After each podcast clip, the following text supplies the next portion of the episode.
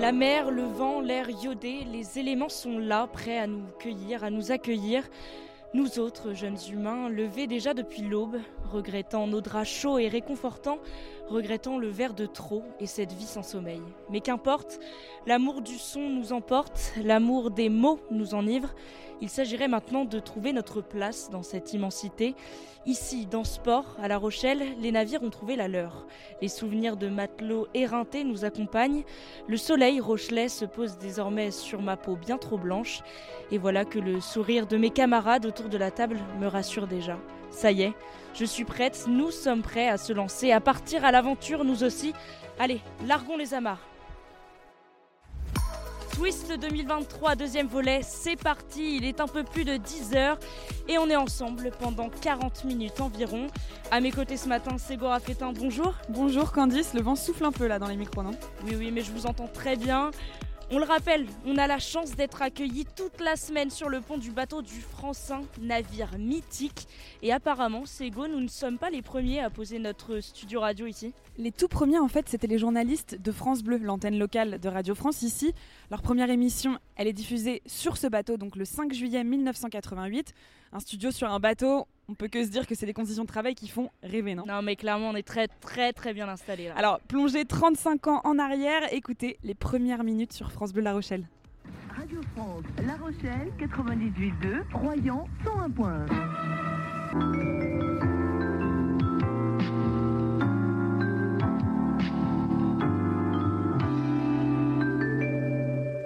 Vous écoutez Radio France La Rochelle, 98.2 et Royan 101.1. Il est 6h28. Je vous souhaite à tous la bienvenue sur la bonne fréquence. Radio France La Rochelle, c'est Dominique Lévy avec vous. Jusqu'à 9h, dans un instant, vous allez retrouver le journal présenté par José Sétia.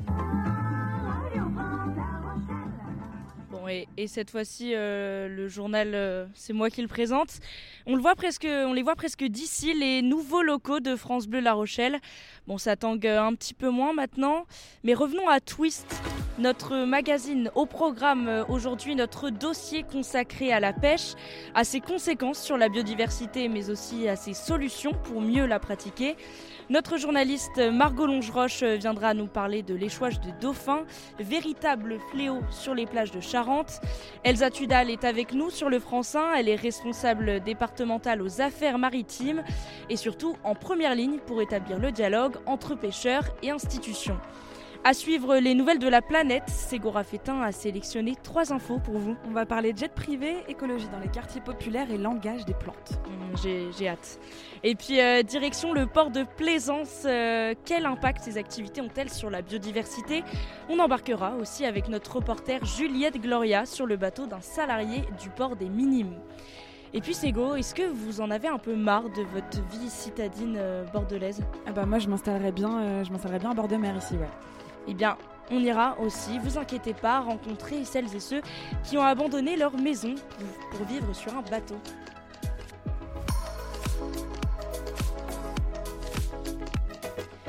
Sego, est-ce que vous aimez le poisson? Euh, alors j'en mange pas beaucoup, donc il va falloir très très bien me le cuisiner. Bon, si je vous le fais à la plancha avec euh, une petite sauce, euh, C'est possible. ça peut le faire. Bon, bah alors tendez bien l'oreille. Le reportage qu'on va entendre pourrait bien vous ouvrir l'appétit.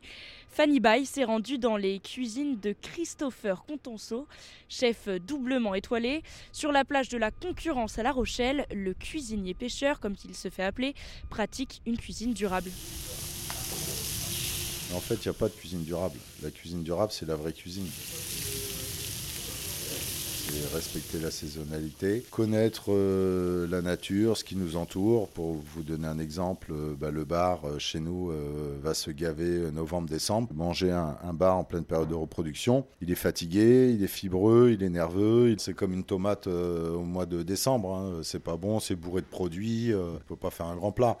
Moi, Robuchon m'a toujours dit, tu sais, Christopher, pour faire le meilleur des, la meilleure des assiettes, il faut utiliser le meilleur des produits. Bah, le produit est merveilleux en pleine saison. On va en cuisine? Allez, j'ai fait mes premières criées, j'avais 3 ans avec mon grand-père, parce que c'est lui qui faisait le crier pour mes parents avant. Et ça fait 50 ans qu'on a le réseau, hein, donc je connais un petit peu les, les producteurs, les marailleurs, passionnés euh, par la mer depuis tout petit.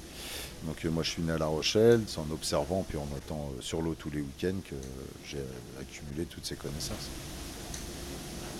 La cuisine est vivante, la gastronomie aussi. C'est ce qui est plaisant. Moi, j'adore être privé de produits. Vous voyez, la Saint-Jacques, ça dure 4-5 mois chez nous. Qu'est-ce qu'on est impatient quand les, produits reviennent, en fait? Nous, euh, notre fonds de commerce, c'est qu'on va travailler que les produits dits peu nobles. La sardine, on dit que c'est un poisson peu noble. C'est devenu depuis 10 ans de nos plats signature. C'est la sardine de la tête à la queue. Mon grand-père, il pêchait devant, ici, devant le restaurant. Il faisait des sols, des dorades royales, des maigres, des bars. Euh, aujourd'hui, moi, en bateau pour... Là, sur la plage Là, exactement sur la plage et tout le long de la côte, là. Et moi, aujourd'hui, en bateau pour pêcher, euh, je m'en vais à 50 km des côtes. Il y a certains spots où on s'arrête même plus parce qu'il n'y a, même plus un poisson qui vit dessus.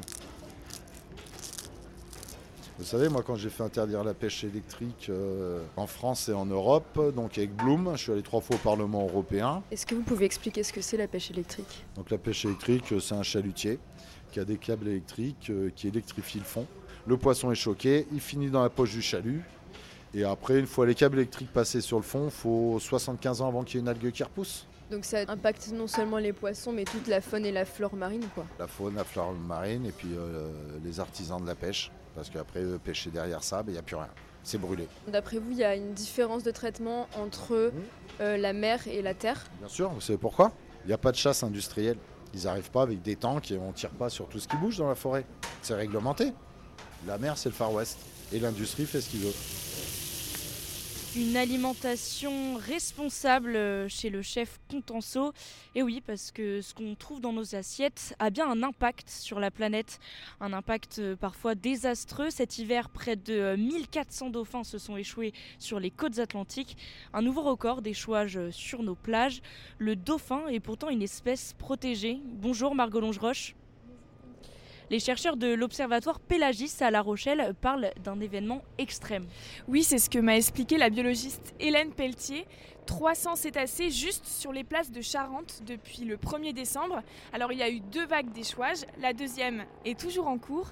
D'après la chercheuse, ce sont les conditions de vent et de courant qui ramènent ces dauphins mais ils sont tous morts entre début février et aujourd'hui. Et l'Observatoire estime que pour un dauphin échoué, 6 à 8 sont morts en mer et n'arrivent pas jusqu'aux plages.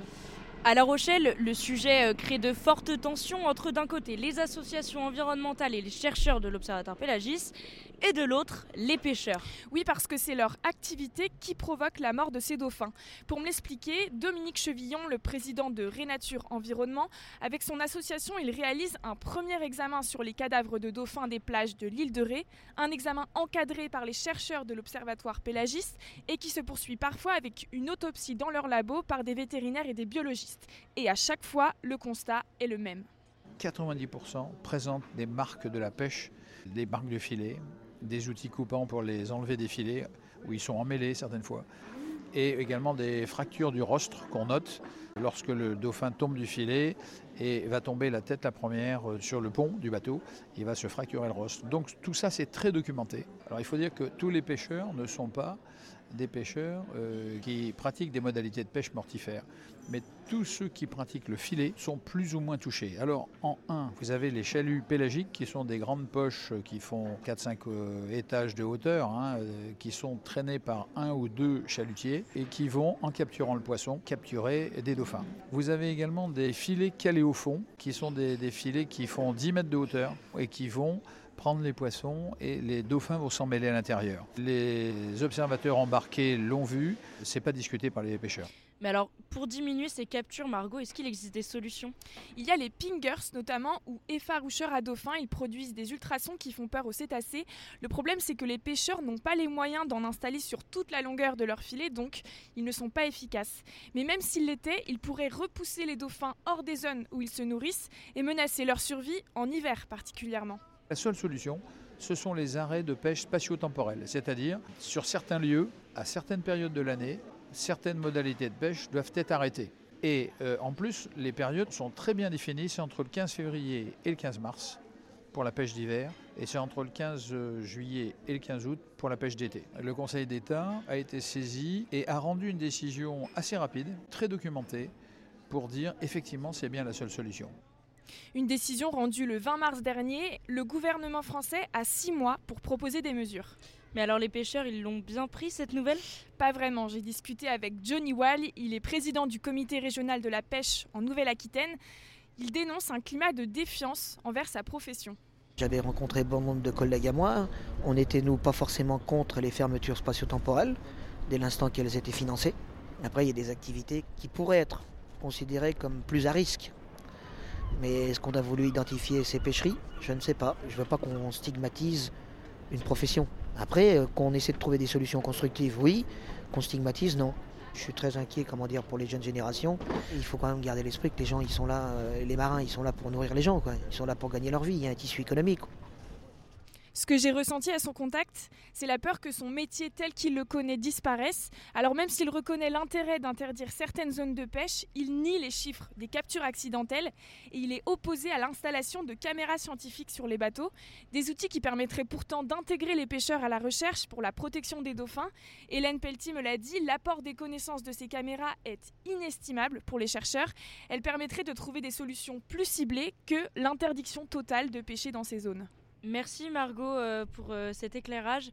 Euh, notre invité est en train de s'installer. Oui, Elsa Tudal qui arrive. On n'a que trois micros, donc Margot laisse la place à Elsa. Bonjour Elsa Tudal. vous êtes chef du service maritime à la direction départementale, c'est-à-dire bah, que vous représentez la préfecture sur le terrain sur ces sujets. vous êtes donc en première ligne sur cette question de la capture accidentelle de dauphins. La décision du Conseil d'État euh, d'interdire certaines zones à la pêche, euh, concrètement sur le terrain, pour vous, ça veut dire quoi? Euh, la décision, elle est arrivée à, un moment un peu charnière sur ce sujet. Ça fait déjà plusieurs années que le gouvernement, les ONG, les pêcheurs et les, scientifiques travaillent à mettre en place des mesures qui, pour l'instant, étaient expérimentales et déployées sur quelques navires seulement.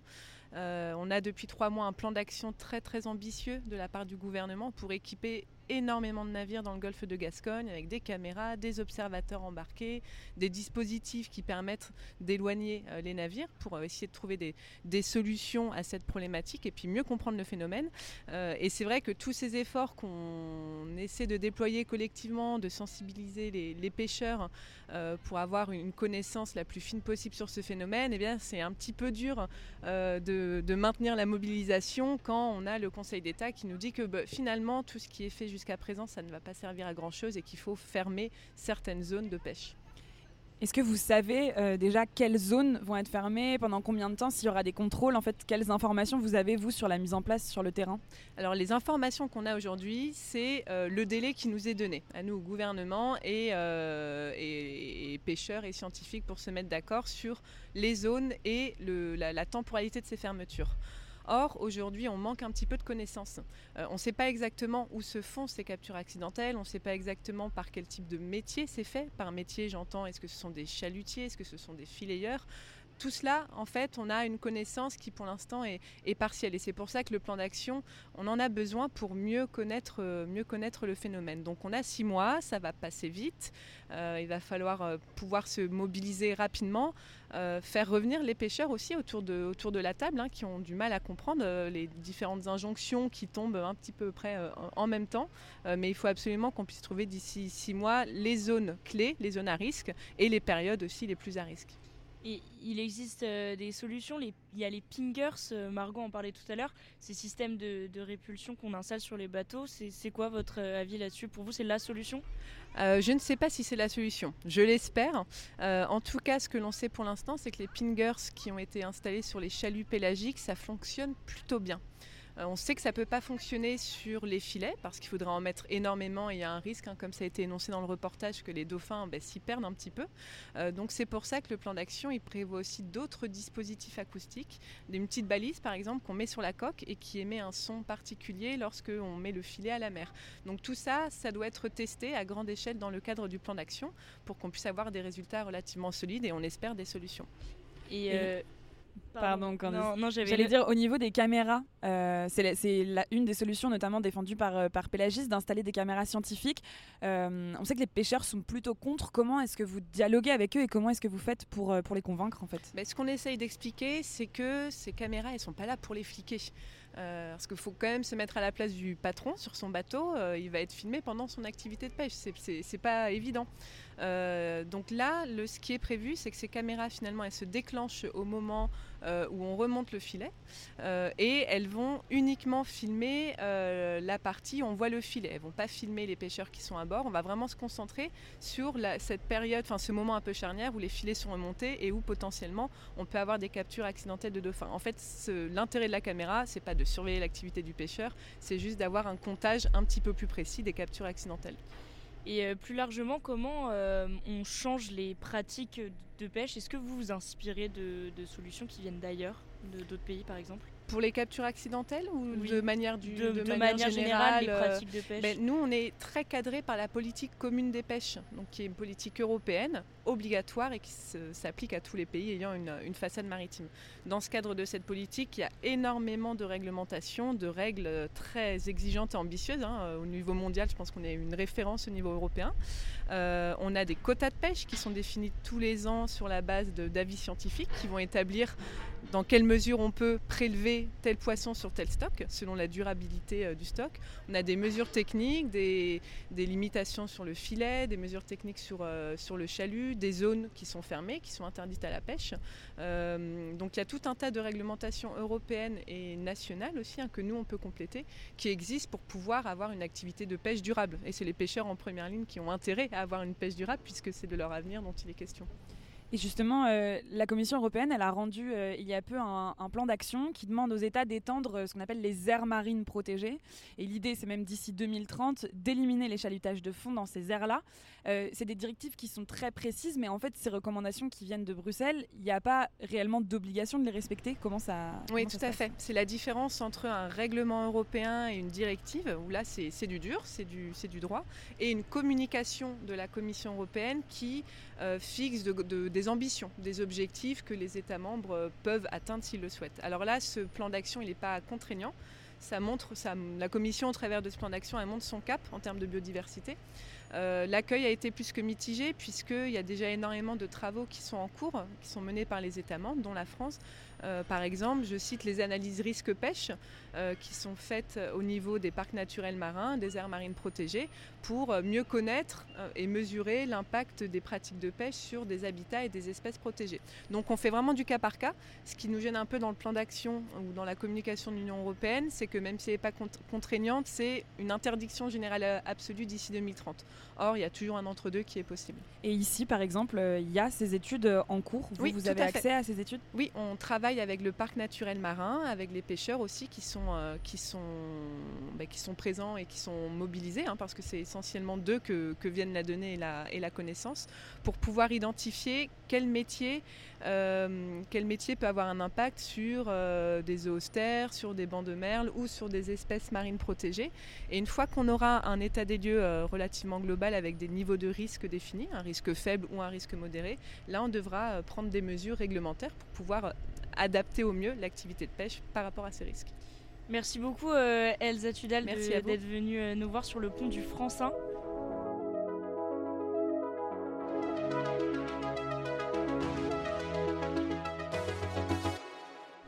Vous restez avec nous pour écouter la suite Twist le magazine, ça continue.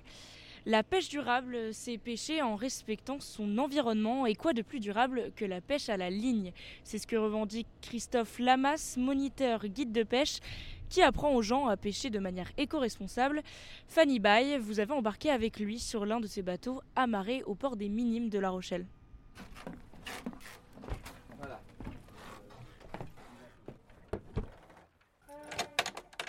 L'enseignement, c'est montrer aux gens leur expliquer le pourquoi, du comment. Vous, vous enseignez plutôt une manière de pêcher qui est euh, éco-responsable et respectueuse de son environnement. Alors oui, tout à fait je trouve. Déjà, euh, la pêche est sélective. On va viser les poissons, on va les prendre à la ligne, comme certains pêcheurs d'ailleurs, hein, professionnels. Vous les sensibilisez comment les gens euh, à qui vous apprenez à pêcher? On leur montre déjà les tailles de poissons, qu'on peut pas prendre n'importe quoi, n'importe quelle taille.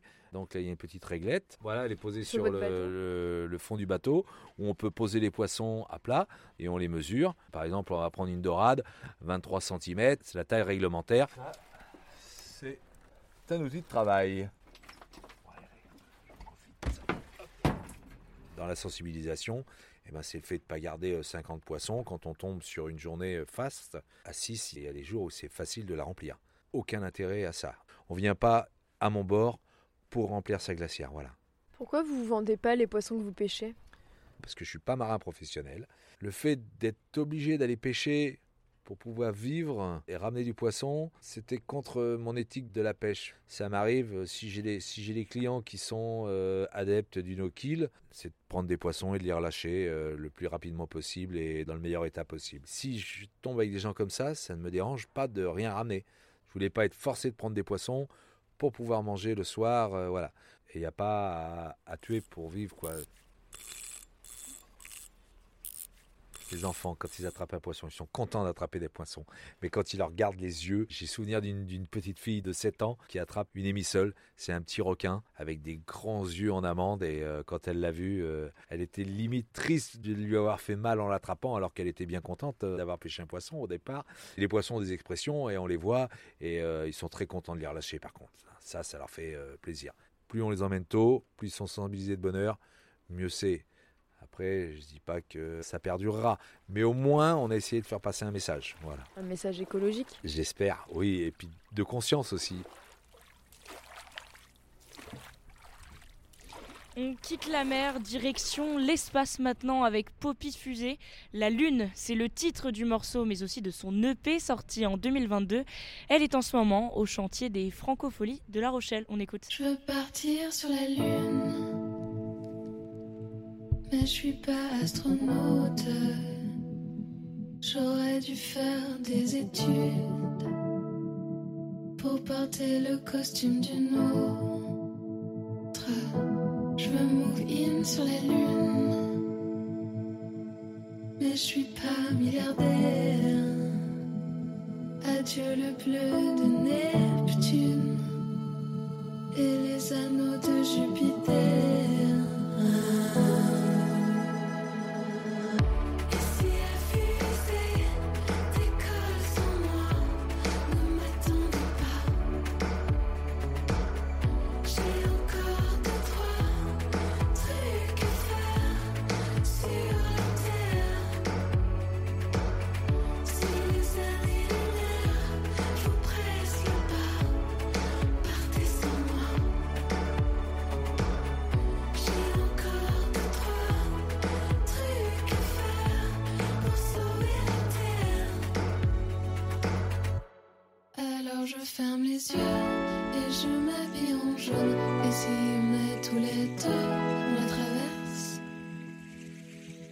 Couche d'ozone.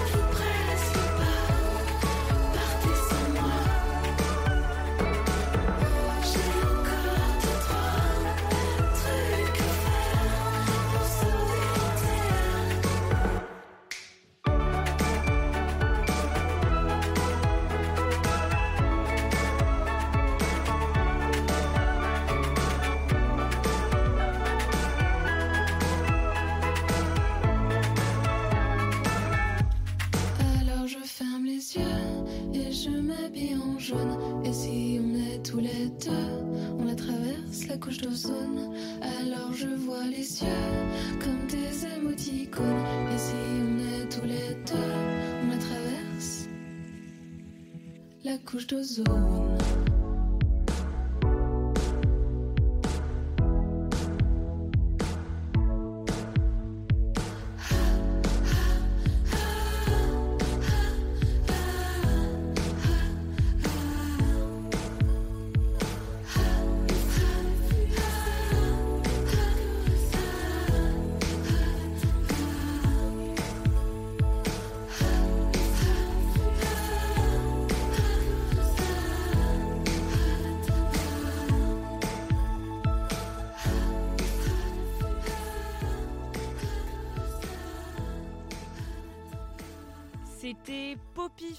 Son morceau La Lune, retour euh, sur Terre maintenant, enfin sur euh, mer plutôt. C'est l'heure du fil info avec vous, c'est Goa Fétin.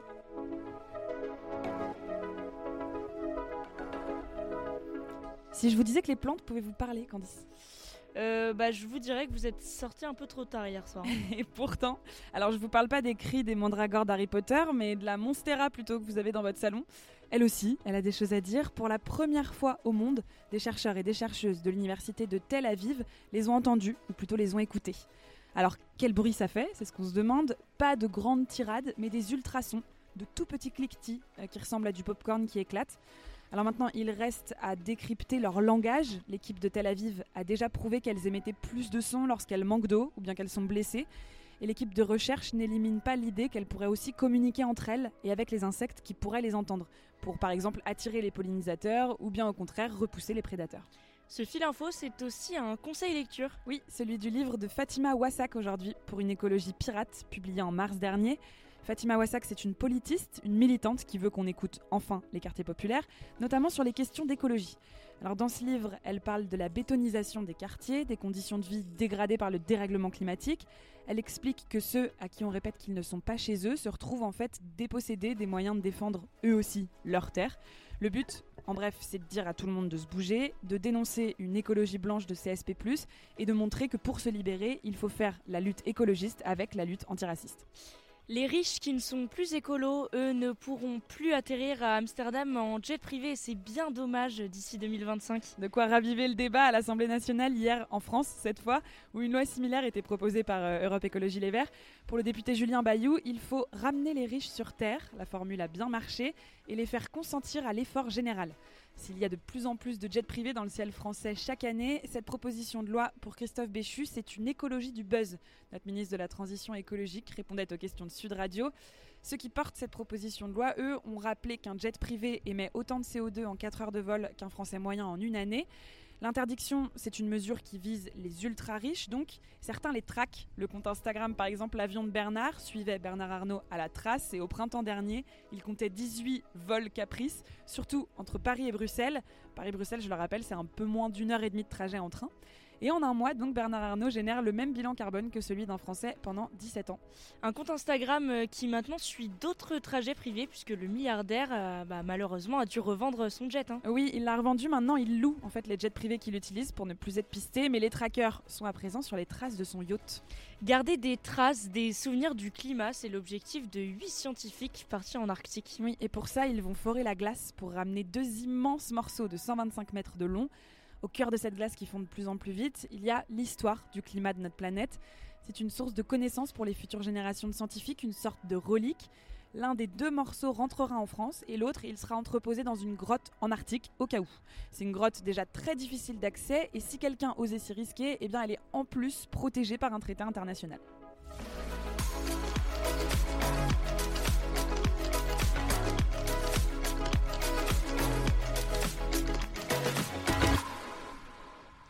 Nous ne sommes pas venus qu'entre journalistes radio à La Rochelle cette semaine.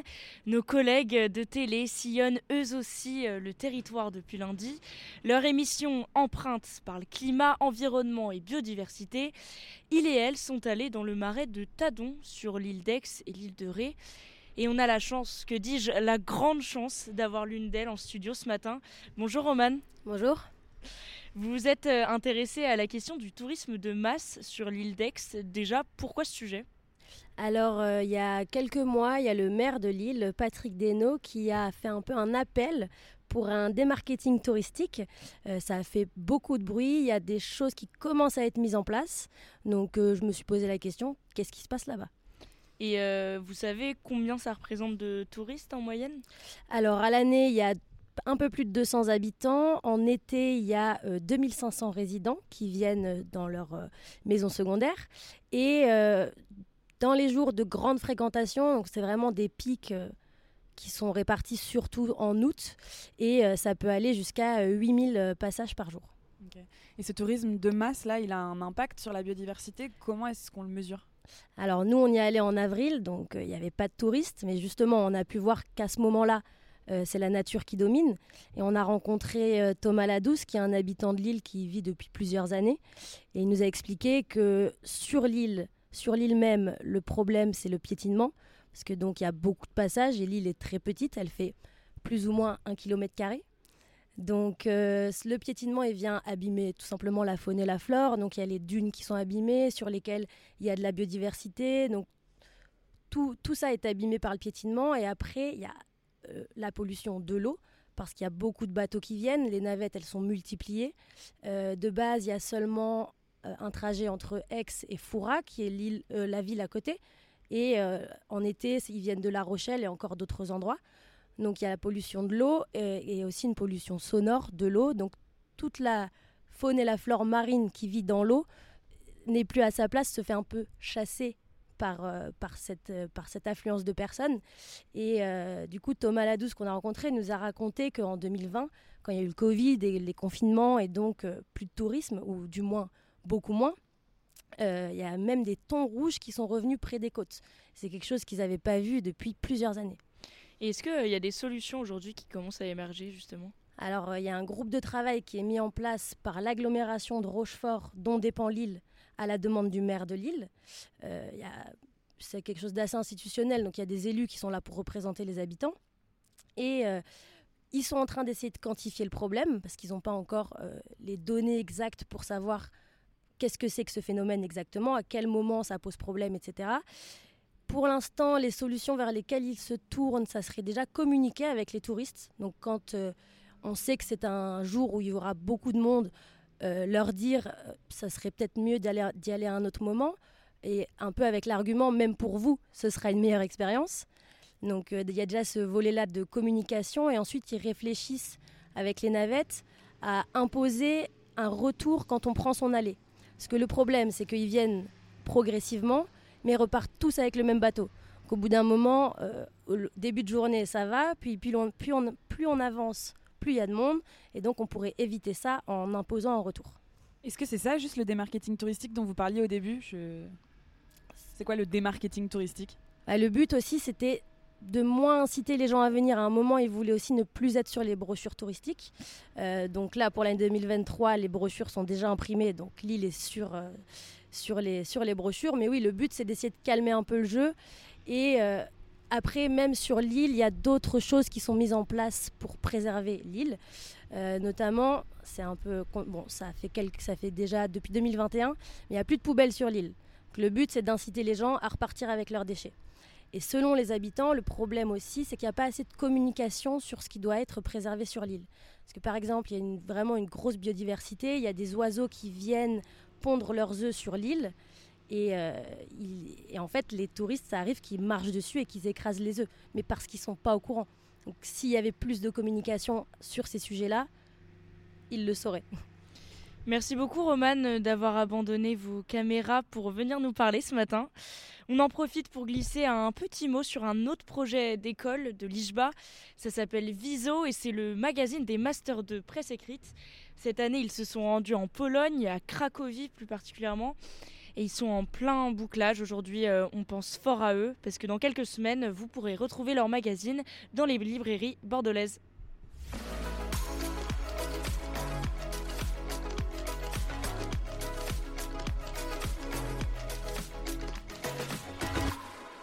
Vous ne le voyez pas, mais peut-être que vous l'entendez. Autour de nous, des catamarans, des voiliers se font remorquer.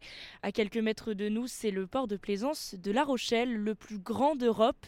Plus de 5100 anneaux et une liste d'attente très très longue. On le voit d'ici, hein, les bateaux sont toujours plus gros. Mais alors, quelles conséquences pour la biodiversité? Juliette Gloria a embarqué avec un marin du port des Minimes pour lui poser une question. Et vous allez l'entendre, ça bouchonne au port. Je m'assois là? Ça va? Alors je m'appelle Jean-Vincent Lannelong, je suis euh, maintenant au service euh, escale depuis 3-4 ans, ça fait 10 ans que je suis au port. Depuis le début de semaine on a 122 catamarans exactement, en dehors des cellules qui sont dédiées aux professionnels. comme vous voyez euh, c'est bien rempli, on n'est pas encore vraiment au, tout début de saison, même si on s'y approche. Allez, minime, minime, minime pour Vince. T'écoute pour info, là, il y a un bateau qui. On lui a demandé de se déplacer le 55 au 6 côté 7, sauf que le 6 côté 7 est complet. Qu'est-ce qui se passe là? Là, c'est un bateau qui a besoin de, bah, de se passer sur un, sur un autre ponton visiteur. Sauf que, comme je vous l'ai dit, on est déjà quasiment full. Bah, maintenant, c'est à, à nous de jouer euh, à ces fameuses chaises musicales. Bah, là, par exemple, je vais le mettre sur le ponton d'escale parce qu'on n'a plus de place. On va aller sur un catway du ponton Capit. Va être rendu, je pense, quasiment à deux ans où c'est vraiment, ça devient vraiment, alors pas compliqué parce que c'est notre boulot, hein, mais c'est c'est quand même euh, la première fois que le port a communiqué quand même en ce sens en disant qu'on arrivait en full capacité euh, d'accueil surtout enfin, pour les catamarans. Port de c'est le plus gros port de plaisance de France. Est-ce que euh, c'est aussi un des plus pollués ou pas? Pas du tout. On a des analyses, on est assez rigoureux là-dessus. On peut voir euh, diverses, diverses biodiversités se développer assez facilement. Oui, ça, ça a été vérifié par l'aquarium de La Rochelle pour tester la biodiversité. Eh bien, ils ont plongé des pieux dans l'eau, dans l'eau du port, et sept mois après, alors grande surprise, ils ont découvert que la vie s'était développée sur ces pieux avec des algues, des mollusques, des anémones de mer, puis sont arrivés des crabes, des crevettes, enfin bref, le signe d'une eau portuaire en bonne santé. Et puis Jean-Vincent, pour surveiller tout ça, il y a aussi la brigade bleue, c'est ça? Oui, on a une brigade bleue. Alors c'est une brigade euh, nettoyage biodiversité euh, environnementale, euh, dont notre collègue Pierre d'ailleurs sort de- d'études, enfin sort. Il a mon âge, mais sort. Il est sorti d'études justement de, biodiversité, donc il a un œil très vigilant là-dessus. On essaye de faire le maximum en ce sens, pour rester un port propre.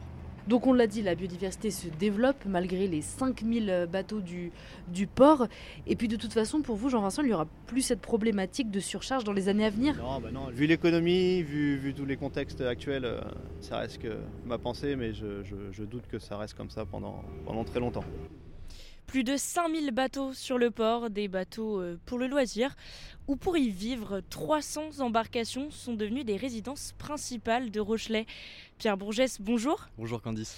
Alors vous êtes allé à la rencontre de ces personnes qui vivent dans leur bateau. C'est- Ça, ça vous tente ou pas vous?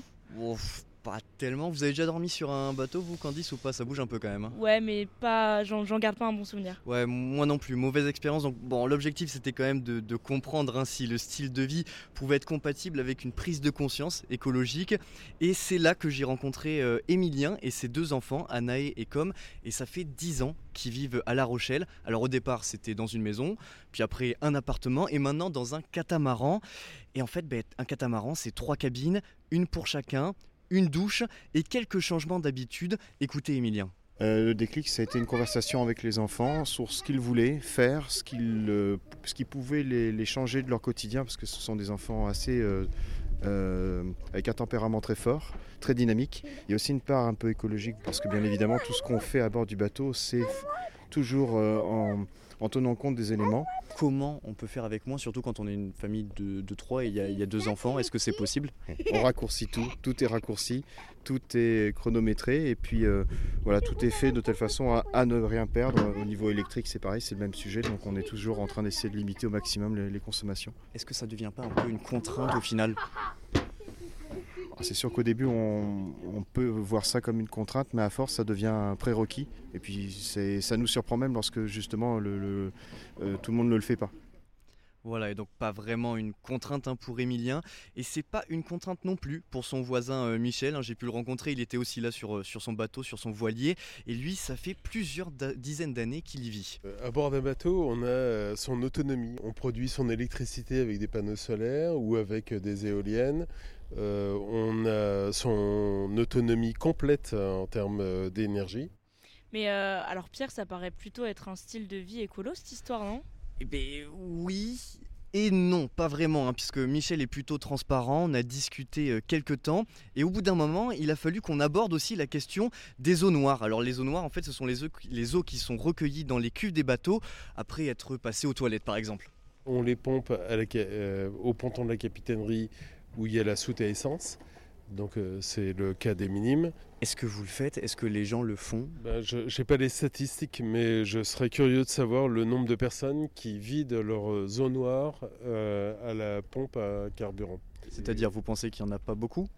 Ben, Je pense qu'il n'y a pas grand monde. Et en tout cas, moi, je le fais pas. Donc, euh, C'est-à-dire que dans ces cas-là, c'est donc plutôt au large, ou parfois ça arrive aussi que ce soit dans le port? Comment on fait? Il y a beaucoup de gens qui déchargent leur zone noire euh, au sein du port et moins en mer. Voilà, moins en mer, en fait, moins en mer, comprenez, en mer aussi. Sauf que, eh ben, au large ou dans le port, ben, c'est illégal hein, déverser ces eaux noires dans la mer, c'est passible de 4000 euros d'amende. Mais est-ce que ces eaux noires, elles polluent? Eh bien oui, il y a deux types de pollution. hein. Une pollution bactériologique dans un premier temps, et aussi une pollution due aux additifs chimiques pour décomposer et désodoriser, additifs qui sont ajoutés dans les réservoirs qui leur sont dédiés. Mais bon, ça, ça n'empêche pas Michel de jeter lui aussi ses eaux dans le port. Merci beaucoup Pierre Bourgès. L'activité sur le port de La Rochelle, c'est l'un des innombrables sujets auxquels on a choisi de s'intéresser. Mais La Rochelle regorge plein d'autres initiatives et problématiques. Ouais, on aurait pu parler du grand projet euh, éolien euh, qui, qui va arriver bientôt dans l'île d'Oléron ou encore euh, des éco-gardes de l'île de Ré. Mais pour cette semaine, euh, Twist, c'est fini. Oui, c'est c'est déjà fini. Séchez vos larmes, c'est go. Clap de fin pour l'émission. Merci à nos reporters Fanny Bay, Pierre Bourgès, Juliette Gloria, Margot Longeroche. Merci à vous, Ségo Raffetin, de m'accompagner. À la coordination, Marthe Gallet et Olivier Huguin. Et merci aussi à Candice Mazotomazic à la présentation de cette émission. Vous pouvez retrouver Twist sur les plateformes de podcast et sur le site officiel de l'IJBA.